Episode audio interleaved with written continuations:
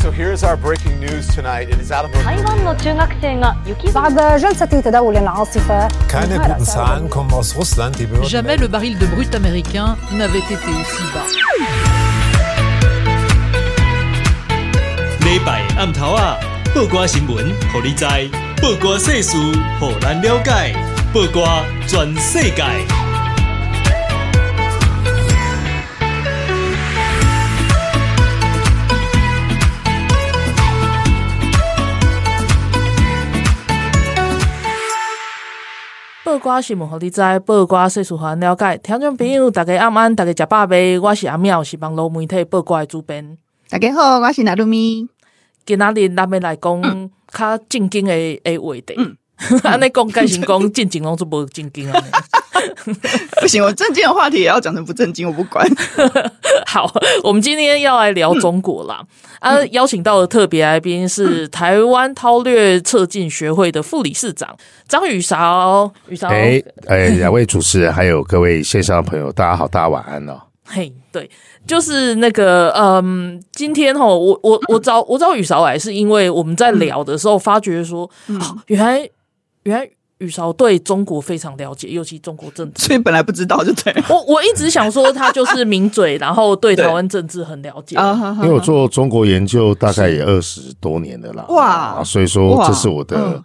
小小的专业，对中国略懂略懂，对共产党略懂略懂。哦，太太客气了，其实是很懂很懂。然后我就在想说，我们我们节目啊，其实过去有谈过中国，但是好像没有好好的从系统性，就是比较根本的一些话题来来聊中国。会有时候我们我们都觉得很猎奇啊，虽然他们很爱把台湾人当成他们自己自己人，但是其实对台湾人来说，他们是猎非常猎奇的一种民族。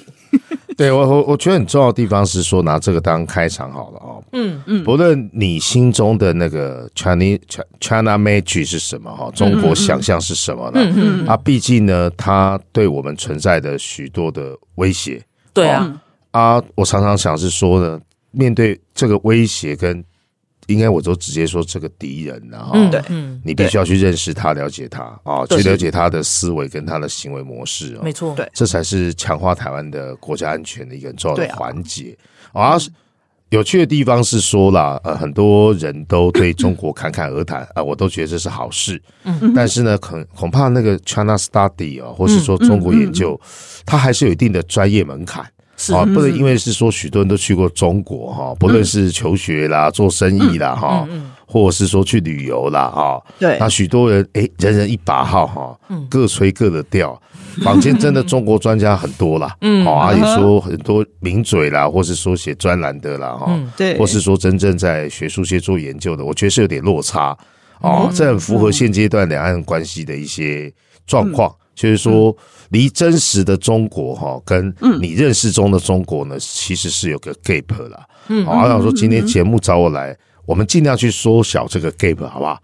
用比较客观或是学术的角度哈，对，让大家理解中国、中共啊，还有两岸关系现在的这个状态。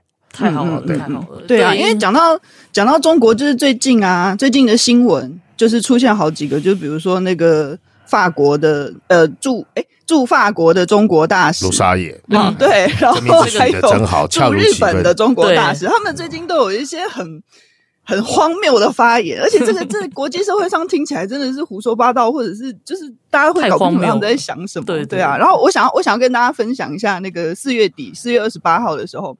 就是呃，那个中国的驻日大使吴江浩，对，他也是讲了一些就是让大家觉得很莫名其妙的话。总之就是他四月二十八号呢，他有一个演讲，然后他就说，因为日本最近这几年不是都一直在讲说台湾有事就是日本有事嘛，对，然后他就说，对，然后然后那个中国驻日大使他就说，呃，台湾有事就是日本有事，这个讲法是很荒谬的，然后又很危险的，因为他觉得如果日本人这样子认为的话，就是等于说。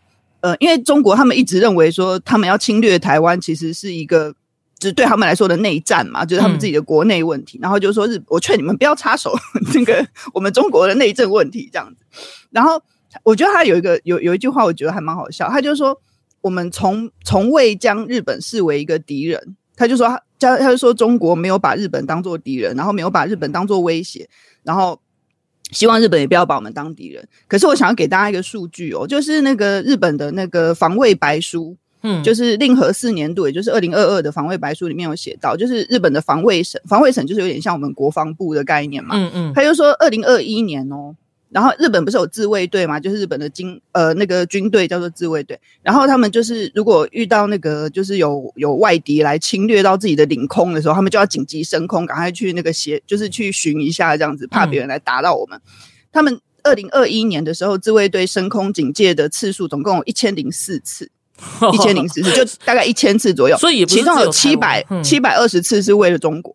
对呀、啊。就七成，就超好笑。我觉得这件事情真的超好笑，因为那个就是中国驻日大使在那边讲说什么，我们中国对日本完全没有敌意，可是人家日本自卫队他们起飞的次数七百多次都是为了你们，你在那边说没有敌意，这我我觉得说不过去。哎，讲讲到这个台日哈，对，应该讲是说现在这个第一岛链的印太国家哈，以日本为例啦，日本最重要的这个。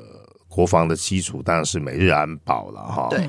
但美日安保有一个很重要的转折哦，刚才我们娜娜讲的非常好了，在冷战时期啊，美日安保的最主要的假想啊是呃前苏联了哈。对日本来讲啊，它过去在冷战时期最主要的威胁跟这种威胁来源是啊苏联呢从北方啊，就是呃这个北海道哈这个入侵了。啊，因为过去跟苏联还有呢北方四四小岛的这个主权的争议啦，嗯，好啊，到后来呢，到后冷战时期哈、啊，诶、欸，一度啊，这个是北韩的哈，因为日本有那个北。人质的问题哈，对。对，因为被北韩给掳走了哈，嗯嗯啊，但再到一个转折，是因为为为什么一度变成北韩而不是中国呢？因为过去全世界呢都有一种想象哦，跟这样的想法，就叫中国机会论啊，嗯嗯，所以说呢，不论是过去美国民主党的那个交往政策哈，engagement 哈，嗯嗯，这个以克林顿在九四年的国家安全报告说的最清楚了啊，叫做。Engagement and enlargement 啊、哦，嗯、对，然后冒号了，democracy 跟跟呃这个 market 啊、哦，你很明明很明显的以为是说中国的崛起对大家不会是坏事啊，嗯、哦，经济的现代化会造成政治的民主化，嗯、日本可能还更早啊、哦，因为中日关系是建立在一九七二年的七二体制啦，好、哦，而日本也算是呢，诶，西方哦，或是说这个民主国家之中比较早承认。这个中国中华人民共和国的这个主权的合法性的，一九七二年，好就跟台湾断交嘛，好，但是为什么这几年都发生这些变化？这跟我们代表要聊的习近平的崛起哈，或是习近平治理之下的现在的中共啊，或是中华人民共和国是密切相关的啦啊。改革开放它之后呢，中国还会遮遮掩掩哦，在。诶，这个邓小平跟江泽民时期呢，嗯，还会提出来说有所谓的这个睦邻政策哦，对周遭国家呢，基本上采取相对友善的做法，嗯，因为在文革期间，整个亚洲地区其实很多国家对中国是很不友善的，因为文革的时候，他输出革命外交，你能想象哦，在亚洲的很多共产党哦背后啊都有这个。这个中中国哈，或是毛主义的色彩，像非共啊、泰共啊、马共啊、啊日共啊，过去日共基本上是是对中国比较友好的，是啊。可是就是说这种诶假象啊，嗯，就是说哦，中国披着现代化，中国走向世界，世界走向中国，曾经一度呢迷惑了西方民主国家。有本书呢最具有代表性啊，那个白邦瑞的哈百年马拉松啊，就告诉大家说。这个转折是怎么发生的？嗯，所以现阶段，呃，不要说是台湾了哈，嗯，包含西方很多民主国家，当然以美国为为首了，嗯，认为中国的崛起哦，不再是呢对世界的机会了，啊，日本如此，美国如此，很多国家都有这样的认知了。嗯，对对对，刚刚雨韶就是从那个就是历史的脉络来看的话，我觉得很重要。那总结一句，其实我觉得就是在西方国家里面，他们看上的无非就是中国的市场，然后还有他们的劳动能力。就是他们的劳动力，因为在西方民主国家，工资方面或者是什么，大家就是你社会开始经济开始成长之后，然后相对相对的，就是人民的人民的工资他会想要调涨，那会有各种的抗议或什么。嗯、可是呢，如果是一个威权的国家，他就有可能会抑制这些东西。对，所以其实就是曾几何时，就是中国也是全世界，就是变成了世界的工厂。然后还有他们的比较庞大的市场，嗯、这就就我然后我插插句话哈，对，就是为为什么过去大家会这种想象哦？嗯哼，当然是说像诶亚洲四小龙民主转型的过程啊，嗯、啊，如果更早的民主化理论哦，大家会投射是说哦，整个英国民主发展的过程啊，因为有钱了之后呢，大家会要要求更多的权利嘛，对，所以说不论是权利法案啊、权利请愿书啊，嗯，对英国的民主来讲很重要的地方是哦，经济现代化。然后呢，这个资本家或是说小商人呢，就会要求他政治权利。好，一来是英国的发展模式，第二个是呢亚洲四小龙啊，特别是台湾啊跟南韩的民主转型的经验。嗯所以说呢，我们归纳说这叫 Lipset Model，叫离普赛模式啦。嗯，好，简单就是说，经济现代化理论上会创造成政治民主化。对，但是中国又创造出一套是。经济发展哦，基本上跟政治哈发展是两回事，是两回事，这两者之间是没有任何关联的。然后，那那宇嫂，你可以跟我们讲一下，为什么中国中国的政治可以这么的公平？是因为他们的中国人的狼性吗？对，诶，儒家思想的部分呢，我们就不评论了，因为我看到激进党的主席王新焕啊，最近对于儒家思想啊有深刻的这个批评哈，就儒家思想是思想层面了啊，是是是，民呃儒家思想并不是一个开放的普世价值，啊，是统治者用来御用啊，或是来驾驭人民的一套哈论文化霸权啊，我们用可兰西的文化霸权，但回到刚才这个。就是啊，嗯嗯，问的问题啊，嗯，宫廷政治的概念来自于什么？因为它是人治啊，对。对，中国宣称有宪法啊，嗯啊也也有一定的的制度，可是两个关键点很重要，我们谈的是宪政主义，哎，啊，他谈的叫宪法啊，宪法跟宪政主义有什么差别？宪政主义最主要精神是呃限制政府权力，保障人民的呃权利。为什么要限制政府的权利？小政府嘛，因为假设如果国家垄断了、宰制了所有的权利，那么呢，人民是会倒霉的啊。对，所以说呢，呃，民主国家强调叫宪政，他谈的叫宪法。宪法什么？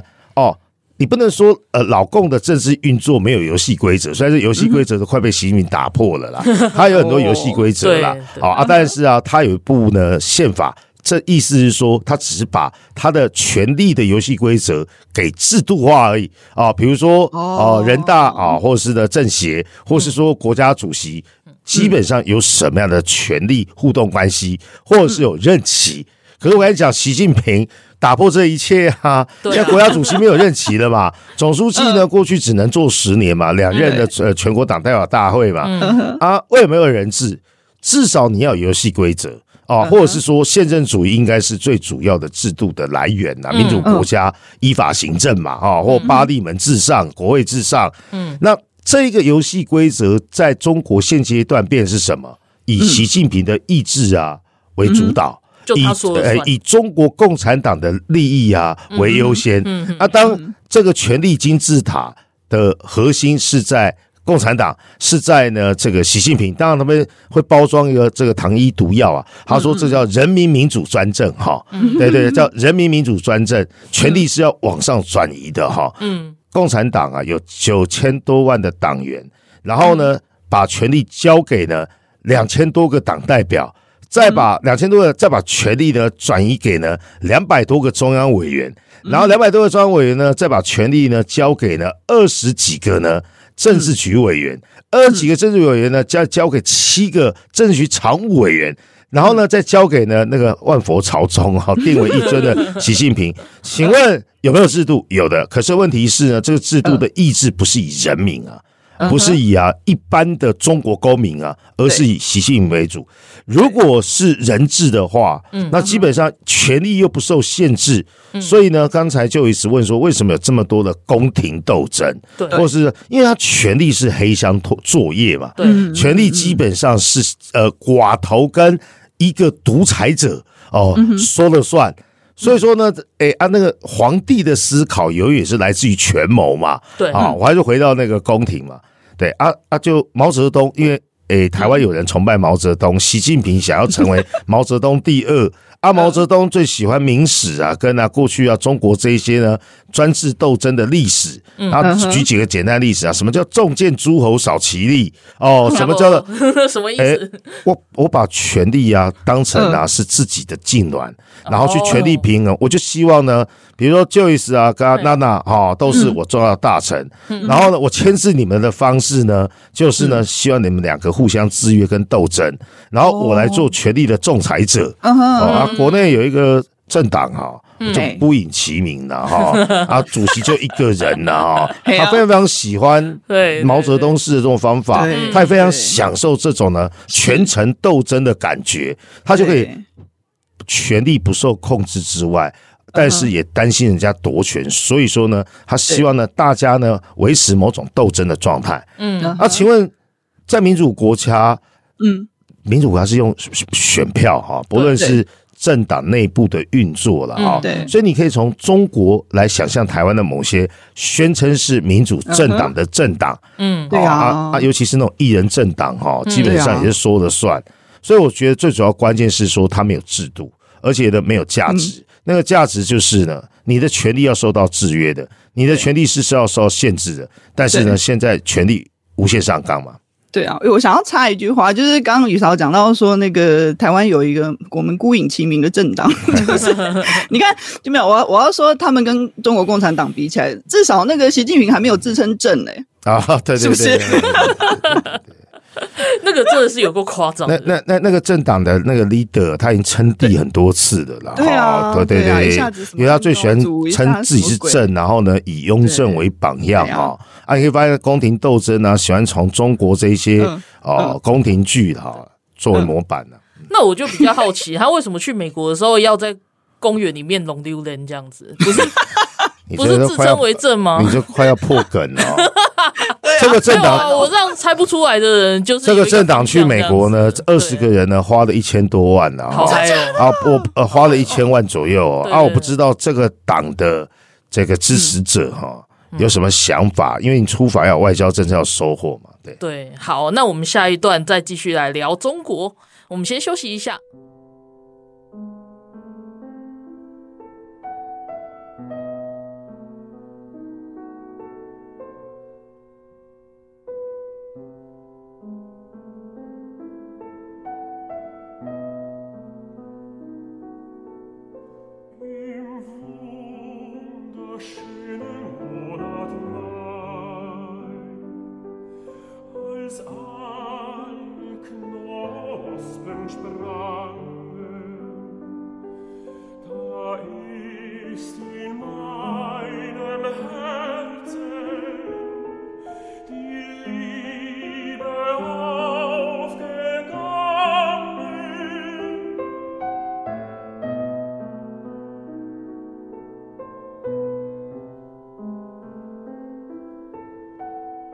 迎登来播瓜转世界，我是纳鲁咪。我们今天邀请到的特别来宾是台湾韬略策进学会，好难念，韬略策进学会的副理事长张宇韶，宇韶。OK，线上朋友大家好，大家晚安好，我张宇韶。然后那个就是因为雨韶其实大家都很熟嘛，就常常看到他在电视上发表一些政治评论，可是其实他的专业是中国研究，诶，所以我们今天邀请雨韶来告诉我们一些那个。中国所谓就是不为人知的一些面相哦，然后你知道吗？就是我常常啊，就是不，其实不管是在网络上也好，或者是在现实生活中也好，就很多人都会跟我讲说，你一天到晚在那边骂中国，可是你根本就没有去过中国，你要去中国看看啊，你要去看一下人家怎么发展的啊，什么什么的。对，然后好了，然后我们刚刚聊到这一点的时候，宇潮说他去过中国一百多次，对啊，自己做研究了，对不对？对，对，因为。我还是引述凯撒的高卢战绩啊！我来了，我看了，我征服了。我不敢说我征服了，毕竟他是我研究的主体了。哈啊，过去不论是在呃国安智库工作啊，或是做博士后，或者是说自己那时候在学校教书的时候，有时候计划了啊，对，那也必须要去做交流，啊，也同时也接待中国学者来台湾呐。本来我有那个理想的想法是说，多认识啊，多交流哈，看看能不能降低敌意的。嗯，但我觉得第一个跟大家分享的地方是啊，我觉得当在中国当学者哦，真的非常可怜的。你哎，你不要政治正确，你要宁左勿右，你不能把你对台湾的真实的情感跟认识呢，真的一五一十写上去。所以我都觉得，我们有中国研究，他们有台湾研究，对哦啊，中国中国的台湾研究基本上也集中在几个很有名的城市啊，像厦门啊、上海、南京啊，嗯，当然还有像北京，他们有。他们有类似像中研院的台湾研究所，叫中国社科院的台研所，嗯，那各个有名的学校，像厦门大学、复旦大学、南京大学，哦，都有这个台湾研究所啦。哦啊，但我又觉得，为什么觉得他们的学者很可怜呢？你也交了不少的朋友，哦，不论是台湾的蓝绿政党，嗯，你也来台湾这么多次了，对台湾的民主政治的运作、跟选举、跟风土人情。台湾哪个循环，你都有一定的认识了。嗯、可是，我就孤影其名嘛，我就问你，你可不，你你敢，或你你有可能把你你跟我聊的这一切啊写成报告哈，让你们领导了解嘛？嗯、他就苦笑，笑而不答啊，笑而不答，我们也就尊重他嘛。对，那因为在中国，并不是一个完完全全以你自己的研究专业为、嗯、为导向的这种。政治体制啊，好，回到重点了啊，就诶，我所认知，当今的中国，把线说成习近平十九大以来的中共了啊，嗯几个面向，这样让大家就可以了解啊，对啊，第一个我们讲哦，那了解中共有官方哈，最重要的是论述了啊，论述就是路线，如果按中共的说法叫 ideology，意识形态啊，嗯，哦。他们常说有革命的理论才有革命的行动啊。嗯，现阶段位阶最高的是啊，习近平的想象嘛。哦啊，当然啦、啊，会包装叫中国梦了哈。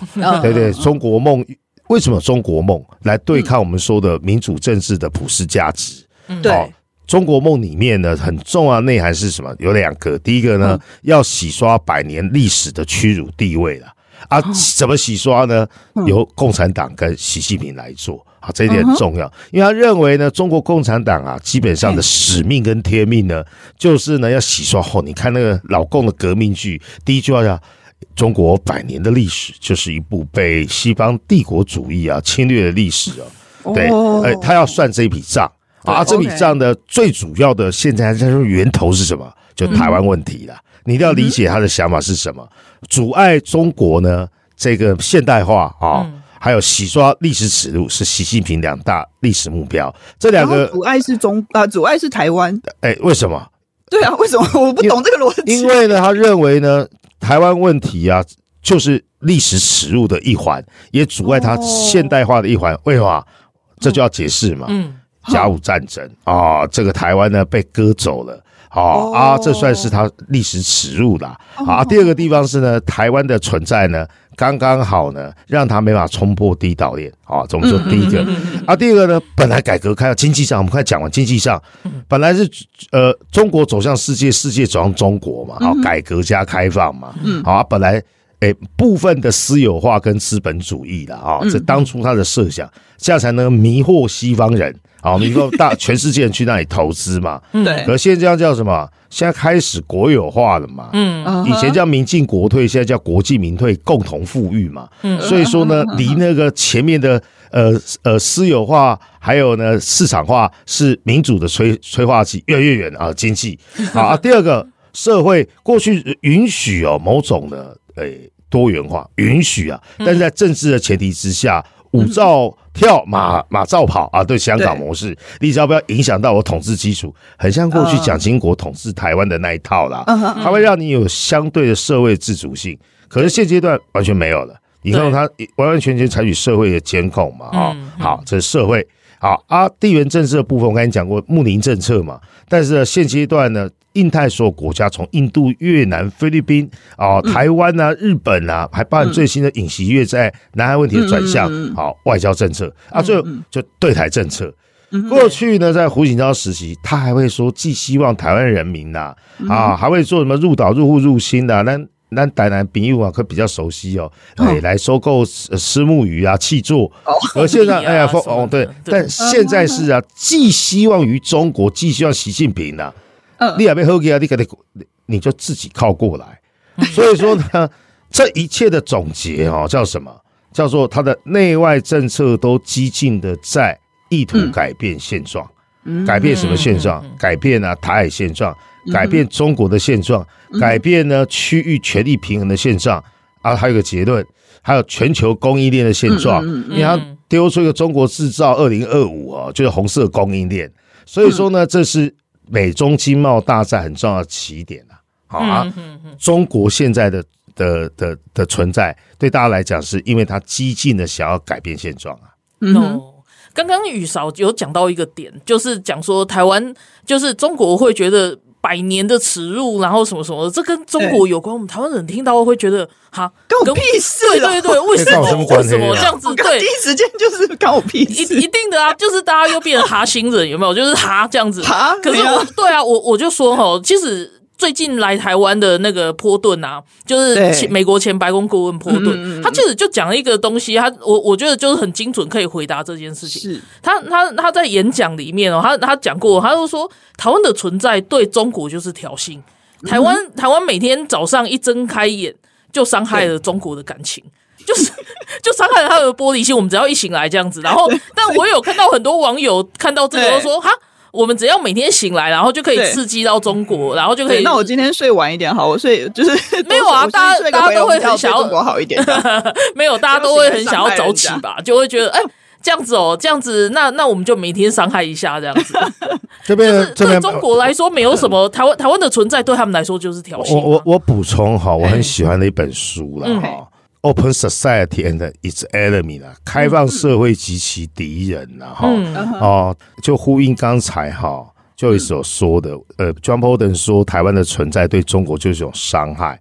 为什么这是个对照组？我就不要讲那个什么历史，你会觉得哈，那跟我们什么关系哦？嗯、悲情城市里面的那句话非常非常有名嘛，啊，众人听啊，众人听啊，阿告猛贵台湾人啊，清朝把台湾割割割割走了，那国民党就来了。呃，一下中国人，一下日本人哦，啊，一下呢又要怎么样哈？对，这是台湾人过去的悲哀啦。但是我们要走出这个悲情啊，这一个啊，这个是什么叫开放社会的敌人呢？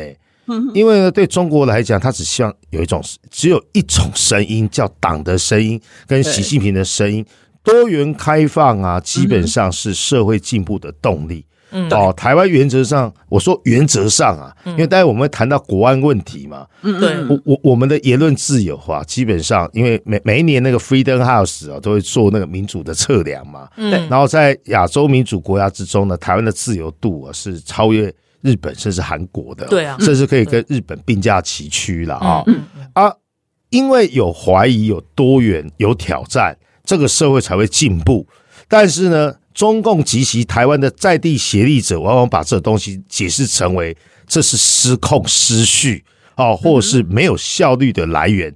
我相信很多好朋友在线上听过说说，呃，宁可要独裁的效率，也不要台湾民主的呢混乱。哇，这就对对对，不是有些人以美对，还有还有台湾诶。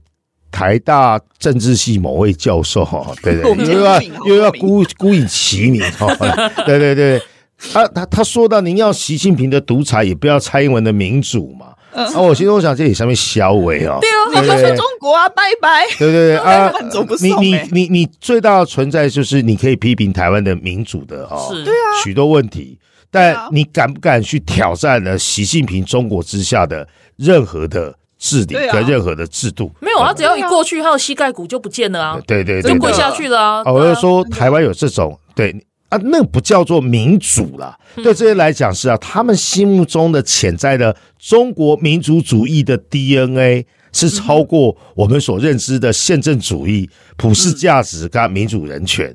哦啊，他们认为呢，台湾跟美国站在一起啊，就是数典忘祖了哈。那我有干嘛讲？哎，按、啊、我们现在都强调叫公民国族主义，哦，什么叫公民国族主义？我们之所以在这个土地上呢，会是啊、哦，一群人，对啊，是我们认同这块土地上的价值跟制度，哦，比如说我们信仰民主、自由、人权，不是因为前世纪的那种说，我们之所以是一群人。是因为我们都来自于湖南，所以呢，我要回去呢，哦，探亲，哦，在那里呢，对对，讲一些什么台湾是中国不可分割一部分，这部分我是不会孤影其名的，这就叫马英九前总统了。前总统吗？没有，没有，没有，没有，他是台北市的前？前前前台北的领领领导者，对对对，他的头衔已经改到我已经。所以说，我就说拿这一段跟大家分享的地方是说，台湾真的是。呃，两块社会了，对，一边的是呢中国民族主义或以中国为中心的中国中心论啊，对。我们来讲呢，不要说是台湾中心论了，我们希望社会多元开放，我们希望彼此竞争论述，我们希望呢彼此尊重彼此的价值，站在尊重前提之中，我尊重你的发言。啊，这些带以美论啊或是美国崩坏论的人，嗯，对，他从来没有想过，我们今天聊这个节目最主要前提是什么？你真的认识中共吗？你真的认识啊中华人民共和国吗？我我我我有去挑战这些人啊，是是，对对，他们啊他们很会扣帽子嘛，然后说你的绿区塔绿班啊什么什么。我说你打刚那公中共，我就问你个最简单的问题好不好？啊，你懂中共的党史跟中共的政治运作吗？一共这三秘书啊，全国党代表大会跟中央委员会议跟两会。是上面话歌你讲我听啦，嗯，讲没出来吧？那你讲我听啊，还有更小灯上去讲，这有什么重要？这很重要。你每天都说他有民主啊，你把他的权力运作啊讲给我听嘛，嗯，好，好不好？你讲给我听嘛，因为我刚才一开始讲是说，人人一把号，各吹各的调，嘿，大兄都大家讲啊，啊，你这好唔办的啊。啊你啊你背地啊多啊多少十单啊，我比你了解中国啊，我我也尊重啊，嗯，但我也同样问题问他说啊，他说啊你们都在研究什么？我说我在研究的东西哦，跟你就不太一样。你用生命感受再讲你对中国认识，你有你的狭隘性，你有公你那个城市的发展，那个小区怎么样？嗯，啊，我说对。于中共整个政治啊，习近平的的的这种思考啊，你大概认识多少？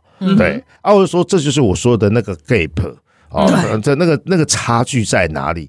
因为呢，你你敢随便说哦，法国研究吗？你不敢。为什么？因为法国政治制度啊，你会觉得我说不出个所以然。法国的历史哦，呃，这个半总统制，你会说不出所以然。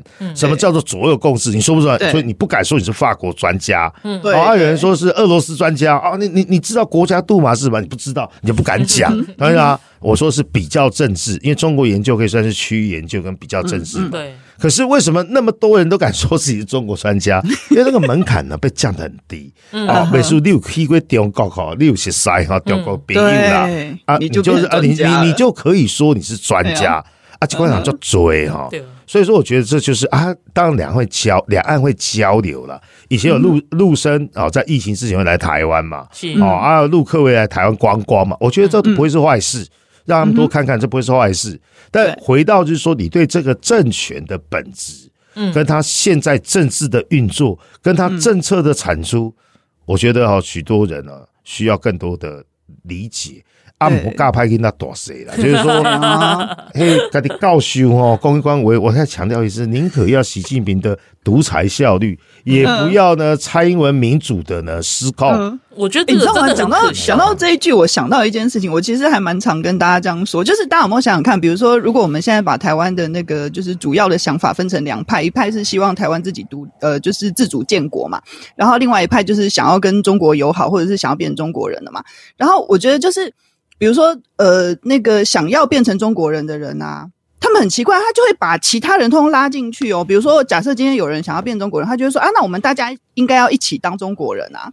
可是关我屁事！你想当你就去当啊！对啊。然后支持台湾自己做，就是台湾主体性的人，我们从来没有要拉你们当台湾人哦。我们从来都说，如果你想当中国人，拜托你走，你你你麻烦你，我送你机票都没有问题，单程机票。没有没没没有那么贪心的事哈，就是说，你一方面右手要享受台湾民主政治的果实啊，或者是鉴宝。可是呢，你又要满足你自己哈对中国的那个民族主义的投射跟想象。对呀，啊，我尊重你吧，啊，你的鬼你卖都答案得好啊嘛。好，咱就大行告假，啊，咱就把我休困者，咱等下卡个等来。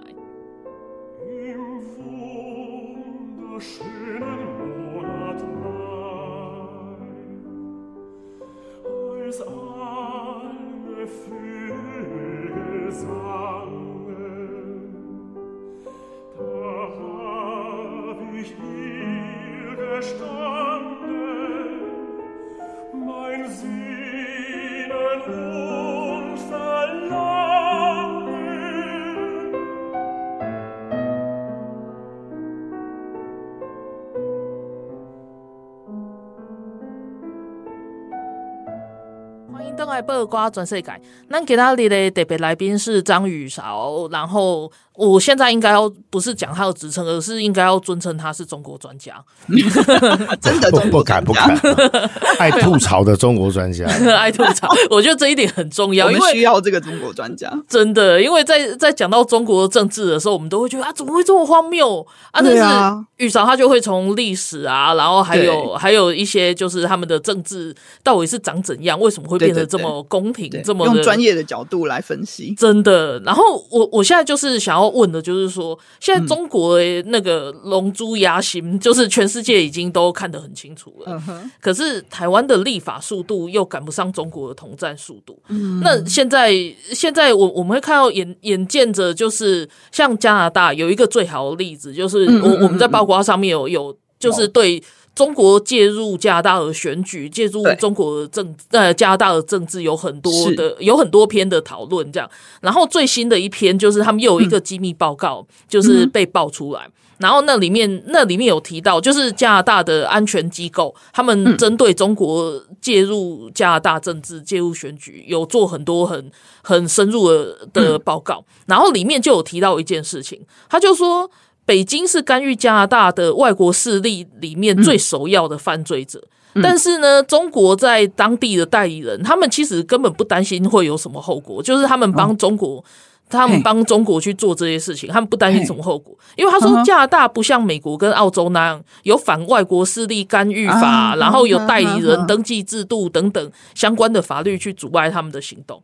然后这个报告里面就讲说，如果没有真正防堵的措施，像是外国影响力登记制度啊，或者是说针对外国势力的在地协力者加以起诉等等方案，中国对加拿大的攻击会持续下去，而且随着时间的过去而增加。我我在我在编辑这一段文字的时候，我第一个想到就是台湾。对啊，那台湾嘛不呢？这样怎么办？对，呃，我我我我。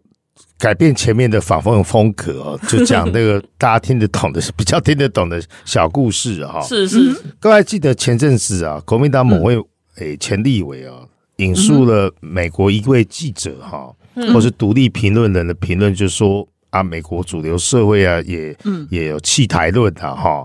啊，我们一句话基本上就可以把他甩呃，不要说甩锅，最讨厌用中国字眼，就就打他脸的。对，为什么？因为他所属的媒体啊，有揭露资金来源来自于啊俄罗斯啊，啊、哦、那个那个媒体的俄文叫叫英文就叫 Sputnik 啊，啊是啊 Sputnik 就是啊苏联发射卫星叫先驱者啦，那个 Sputnik 如果讲英文就叫 Pioneer 啊，就先驱者，嗯、所以很明显的地方是啊，那个是亲俄媒体啊，是。他的资金来源来自于俄国，所以他帮俄国讲话。对。大家昭然若揭嘛，这咱艺术嘛，所以说为什么那个代言法这么重要？嗯，哦，啊，台湾有很多红媒，他不会承认他自己是红媒，而资金呢，基本上有做断点。哦、嗯、啊，只要只要我们有类似的法律的话，就直接接着说某某媒体它背后司机就中止啊，对啊，所以他所有言论的基础啊，基本上不站在抗中保台。哦，他基本上帮共产党说话，他就台湾版的人民日报嘛，对啊，啊，我要插一个事情很好笑，哎，那个台商朋友哦，哦，你你啊，你这些中国专家 gay 啊，我讲啊，我那样我我可以插赌啊，嗯，你知道我每天起来打开电脑第一件事情，我做事情已经做不来。我说他什么事情？我每天早上起来看人民日报 啊，新华网，这个真的做不来。你有话多吗？啊，我跨美队啊。嗯，好，那第一件，第二点，为什么澳洲这几年呢？哦，不要说是五眼联盟的关系啊，啊，我也推荐朋友去看。你到那个 Netflix 上面应该找得到啊，嗯、不要只看了那个人选之人啊，现在这个很红啊。你去看下一个澳洲的迷你剧啊，叫做《Secret City》啊，嗯，秘密城市啊，嗯嗯，哎，那里面的所有情节啊，老共怎么对台湾啊，老共就怎么对澳洲，所以我澳洲朋友就说啊，为什么这几年哦，我们太了解你们的处境了，因为都是 Secret City 啊，对。不是 sex 呃，不是那个欲望城市 哈，对对是呃呃是秘密城 Secret City。好，所以说法律很重要。当然，我觉得在法律之前呢，我们要先谈一个很重要概念，就是呢，我认为台湾对于两岸关系，或是说呢，诶，我们的国安呐，嗯嗯，需要更多的 enlightenment。嗯，需要更多的启蒙认识，所以说像黑熊学院在做的事情，我个人就非常肯定的哈。你必须要去正视自己所在的 position，没错，你必须要了解你的敌人的想法是什么。嗯，对啊，这一点很重要。对啊，为什么这一点很重要呢？我说社社会应该有一个再认识中国的运动的啊。对这个运动呢是实际的行动，当然也包含了思想上的启蒙哈。或是说问题意识的揭发了，嗯、这个很重要。啊，第二个是说呢，老公会利用我们一个很重要的民主政治环节，因为我们是依法行政，嗯，啊啊，凡法律没有规定的，你都可以做了，啊啊，并不靠道德约束嘛，嗯，道德约束是要靠教育啊启蒙，嗯，啊，法律我们常说是呢道德的最下限嘛。对，道德标准要求较高啊，法律强调是客观事实嘛。对，老公会做的事情是什么？在法律以外的事情呢，基本上国家就会干涉。嗯、我说一开始我就讲，这叫宪政主义，你不能呢把所有权利都给国家无限上纲啊，啊，这样民主国家就很危险。好，啊，我说第一要启蒙，第二是呢，我们要有防御型民主的概念。什么叫做防御式的民主？嗯嗯，诶，我们要让我们社会到了解哈，嗯，民主基本上是多元，没错。但是它还是有一定的限制啊！但是你看这条线危险哦，这个限制在哪里？原则上啊，还是必须透过立法过程，而不是行政部门。虽然我们有委托立法的概念，可是要走立法程序。所以现阶段呢，我们支撑我们防御性民主的条啊条啊卡啊，并不是那么稳稳固啦。所以就国安无法跟呢呃呃那个什么。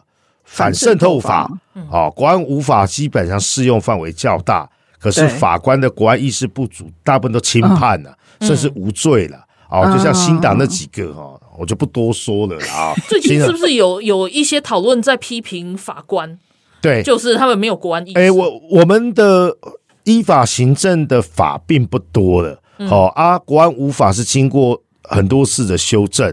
嗯，是现阶段呢，避免中国渗透界选的最主要的的利器啊，因为那个反渗透法是在呃选举期间，选举期间，选举办有上就复结，他说在。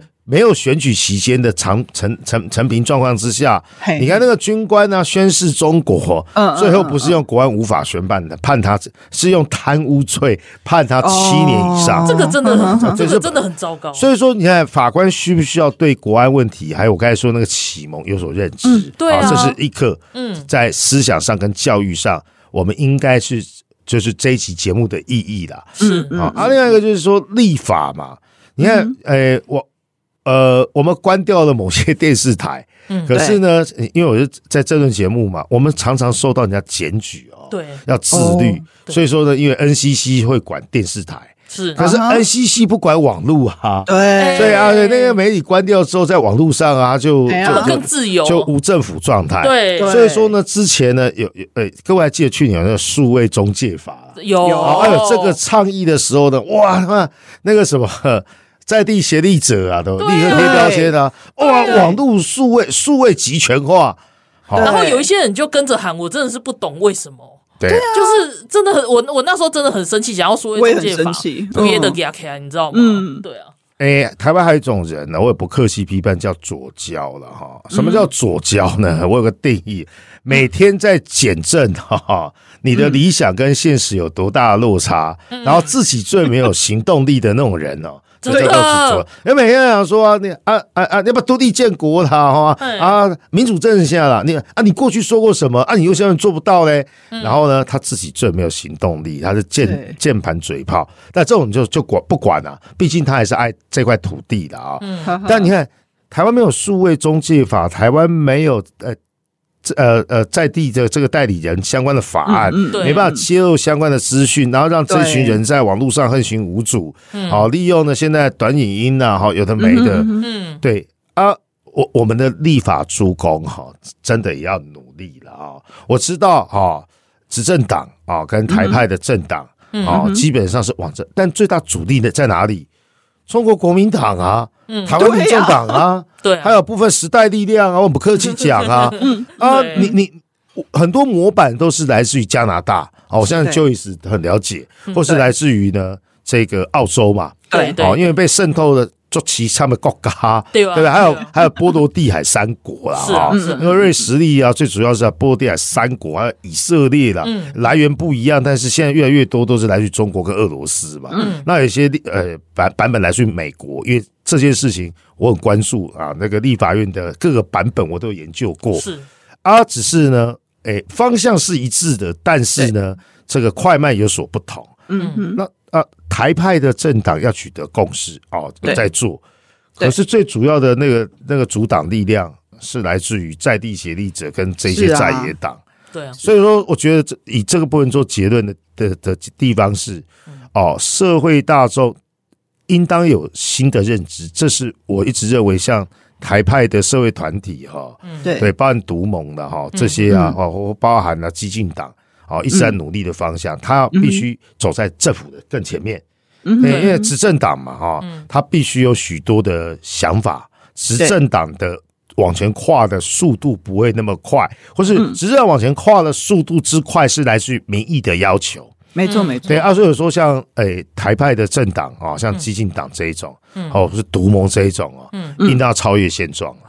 哦，走在更前面是哦，嗯，想办法的让社会大众对这个问题，因为执政党的考虑一定会比较多，对，哦，嗯啊，对啊，我想到一点，对，对不起，我插一下哦，就是我就是每次我们提到说哇，那就是比如说台湾的立法速度啊，就是比不上，就是没有办法去应付那个中国对我们的侵略、统战、侵略什么的，大家其实讲到这一点，都会觉得好像有一点。悲观或者讲就有点有点难过，有点失落，这样子不知道该怎么办。嗯、可是其实我还是想要提醒大家，这一切通通都可以靠我们自己解决啊！对啊，就是、投票好好投就好了。啊、你自己要投给中，就是比如说你政党票投给中国国民党，就是会有吴世怀出来啊。是啊，然后对啊，然后区域立委你就是选中国国民党的话，就是会有这些人，就是他就是会。就是那些阻挡阻挡台湾去抵抗中国的人，通通都是你自己投出来，人家怪谁？所以反过来说，这些通通都是可以靠我们自己解决，所以大家也不用那么悲观，就是好好投票就好啦。对，没错。那那讲到这个，我就想到，其实刚刚在讲加拿大，我还要再讲加拿大一件事情，其实跟台湾的状况也是一样的。嗯，就是在那个他们二零二一年的选举的时候，他们现在的反对党，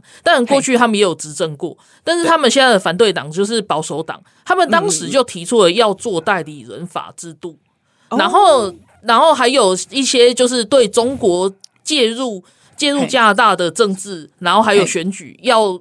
多所调查，对，要要防堵，然后要调查，然后还要代理人制度。结果加拿大现在的执政党就是民自由党，那他们当然就是不要那个代理人制度，然后等等这样。结果他们，我我相信啦，是他们自己的国安人员，他们有吹哨者，因为他们真的受不了。他们其实有做很多的调查报告，关于中国渗透，然后他们给。现在的执政党就是现在那个杜鲁道政府的自由党，他们有很多报告，然后也跟你讲中国政 中国渗透有多，还有中国界选有多严重。结果杜鲁道政府什么都没有做，他们他们选二零二一说啊，不需要加拿大，不需要这个，我们要跟中国做生意啊，中国市场很大什么的，然后人民选择了经济。然后选择了就是对中国无限无条件的开放，然后呢，就是现在就是跑了一轮回来，到二零二三年就整个爆发出来，就是自由党里面有很多就是拿中国资金的的政治人物，然后然后还有他们渗透的状况有多严重，他们甚至在威胁他们的国会议员然后还有他们在海外的家人，这些执政党全部都没有回应，全部都没有做，这已经是两年多甚至以上了哦。结果他们现在就是，结果现在杜鲁道政府他还说什么？哦，有啊，我们现在开始要严拟代理人制度。然后我们要现在开始严你，对，现在开始严你哦。然后他们还要寻求各界的的意见，这样子，所以他们的立法制度也很慢。然后，然后还有就是说，他们他们现在也在调查中国渗透的一些一些什么什么什么那个状况，这样。然后心里想，你在调查什么东西？你的国安单位都已经调查给你了，你现在现在在讲那些东西，然后我就觉得啊，说到底不就是加拿大人民投给不对的人吗？对，结果你两年多之后，你该做还是要做啊，现在还是要做啊。所以我讲回来这个例子就是啊，咱台湾那么是赶快啊，你你想讲哦，咱做生意变经济上重要啦，那变个咱台湾拢已经和中国渗透啊破了了了，我们还是需要这些来保护我们自己的的法案，不是吗？好，最后我们请雨韶来帮我们做个总结。呃，几年前呢，我参加过。哦，某位网红啊，跟某位老师哈，在总统府前的活动了哈。嗯，对，好啊啊！我又觉得哈，我们在做的运动分两种，一个是类似像这样的啊、哦，承抗啊，对，让压压力要转嫁给政府跟立法委员。对，嗯。但是呢，作为倡议者，你的标准基本上只为了成就你个人的政治力跟网络声量。广告拍那都是被搞迷津动念嘛，嗯嗯嗯，啊，这个标准不一致，我是看不下去的啊。这第一个，那第二个部分的地方是呢，这个面向是很广，但是呢，我真的觉得大家如果能够走在前面，民主政治嘛，然后呢，透过中介组织，比如公都盟的评，我们给公都盟压力，公都盟给立委压力，嗯，然后我们的压力来自于什么？舆论的力量、社会的力量，或是呢，大家上街头。对不对？嗯、啊，工作人比评鉴基本上做的不好啊，对不对？你是公民团体啊，那个太自私了。对对对对对，对啊啊，对对，诸如此类的。对，我我觉得大家都可以为这件事情尽一份心，尽一份力。嗯，如果大家都是爱台湾哈，都觉得中国是主要威胁的话，不能完全把权力寄希望于立法委员了。对啊，是是，对啊。好。那给那里的洗干嘛已经搞啊，然后我们今天非常谢谢雨韶大哥来上我们的节目，希望将来还有机会再跟大家再分享。有有，我们还是很需要中国研究，真的。好，谢谢，谢谢大家，谢谢大家，拜拜。